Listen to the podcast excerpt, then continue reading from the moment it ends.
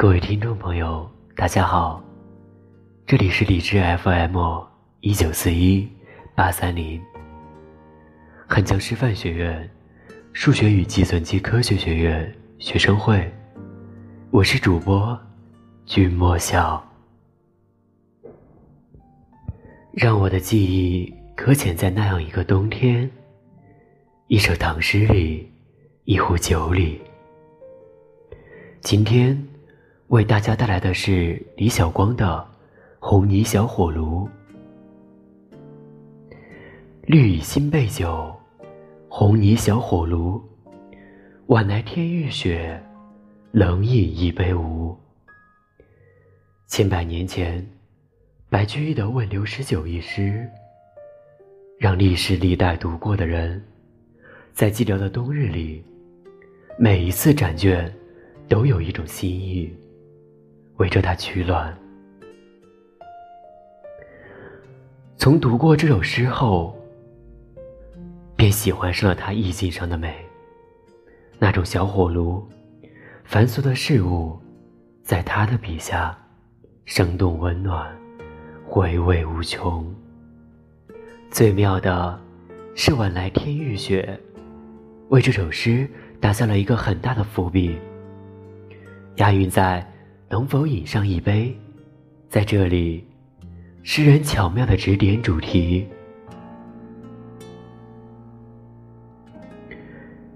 每每读到这首诗，便想起了久违的冬天，想起了久违的小火炉。相遇老友，也许是小时的玩伴，也许是那个同桌的你，也许是一个多年的好朋友。相牵相系，执子之手，与子偕老。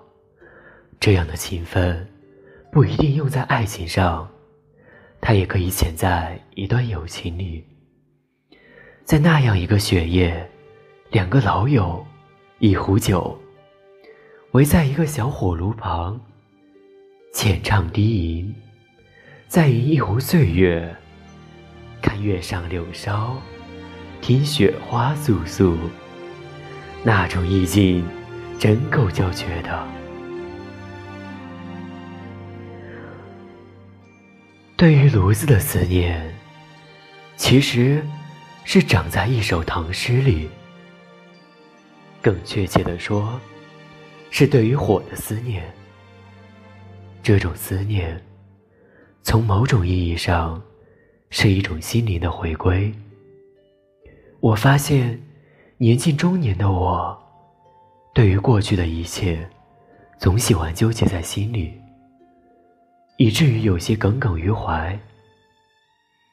电子时代的家居生活，火也许是个陌生的名词，炉子也将被送进历史博物馆了吧？我三姨总在我面前说起我母亲。如果他再多活几年就好了，因为他没有住过楼房。三姨的眼里，幸福生活是赶上新时代，拥有新生活，这样的人生才是值得的。他为母亲感到遗憾，在他，就是要尽量的与这个社会接轨，要尽可能的享受生活。而我的某些观念，为他所不喜欢。我一直盼望，在远离城市、远离喧嚣的地方，能有一栋房子，有花，有草。春天的时候，踏青远足；夏天的时候，听蛙鼓虫鸣；秋天的夜晚，看山峰，望小月。深冬的时候，看窗含西岭千秋雪，在红泥小火炉边，等一个风雪夜归人，或是独钓寒江雪。我的日子，常在这样的时刻沉潜。我也终于能够理解，晚年的祖母，在我们家搬进崭新的瓦构结构的房子以后，那失望的眼神。那时的他，落落寡合，像一头神情呆滞的老母牛。他不喜欢水泥地面，不喜欢一个房间挨着一个房间的墙。他说：“瓦构房子林立、冰冷，缺少温情，连点泥土和稻草也看不到。”也许，他的目光还一直停留在胚房草盖、南北大坑、一锅一盏的温情里。以至于他经常到乡下去，总是住上很长时间也不肯回来，最终老死在那里。我踩着他的足迹，我寻一段过往。奶奶的小火炉，我是没有很深的印象了，但他的小火盆，却是我记忆犹新。火盆应该是泥做的。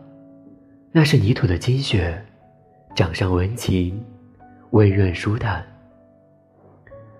冬天的傍晚，吃过晚饭，他就将火盆端上炕，事先将盆里已放上火炭，上面盖着草木灰。火炭躺在下面，孕育着些许温暖。在时光里，一样一样的，有草香。也有岁月的香。几个人围着烤火，闲话三国，乱看西游，在生命里淘洗前尘旧事，翻出一段记忆，那种时刻让人永生不忘。直到如今，那些草盖的老屋已经走远。但对于火坑火炉的思念，依旧不断。某些往事，像一缕炊烟，升腾着，缠绕着，让我的记忆搁浅在那样一个冬天，一首唐诗里，一壶酒里。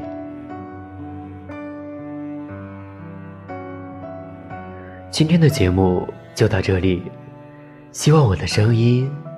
能让冬日里的你感到一丝温暖。更多咨询，请关注公共 QQ 号：二零六二九三六二零四。